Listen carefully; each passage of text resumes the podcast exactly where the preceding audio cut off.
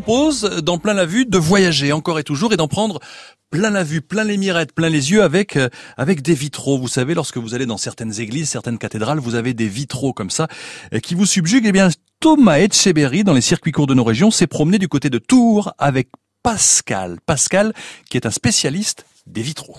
Oui, Pascal Rieux vous propose un art presque d'un autre temps que l'on a souvent tendance à contempler en visitant une cathédrale, la beauté des vitraux. C'est de là d'où vous est venue cette passion, Pascal Admirer les fenêtres des églises, en quelque sorte? Exactement, en fait, c'est un souvenir que j'ai quand j'étais euh, enfant.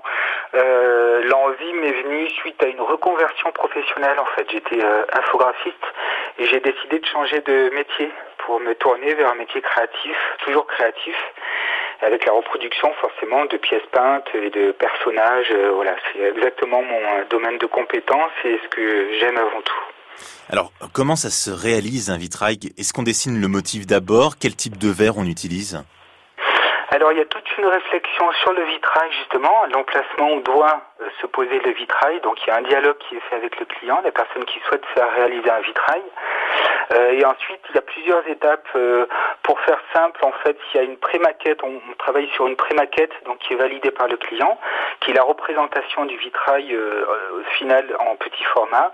Et ensuite il y a l'étape de fabrication, du choix des verres, la couleur des verres. Donc ce sont des verres qui sont teintés dans la masse ou qu'on peint ensuite.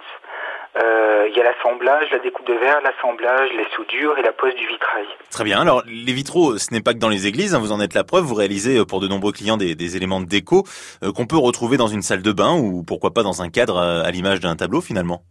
Tout à fait, exactement. Les gens pensent souvent aux églises aux cathédrales et aux lieux de culte, ce qui n'est pas tout à fait euh, faux, parce que pendant des centaines d'années, en fait, on a décoré les églises de cette manière-là. Mais au XIXe siècle, en fait, le vitrail, enfin, essentiellement au XIXe siècle, le vitrail s'est invité dans les, dans les appartements en, guise de décoration, en fait, de fenêtres.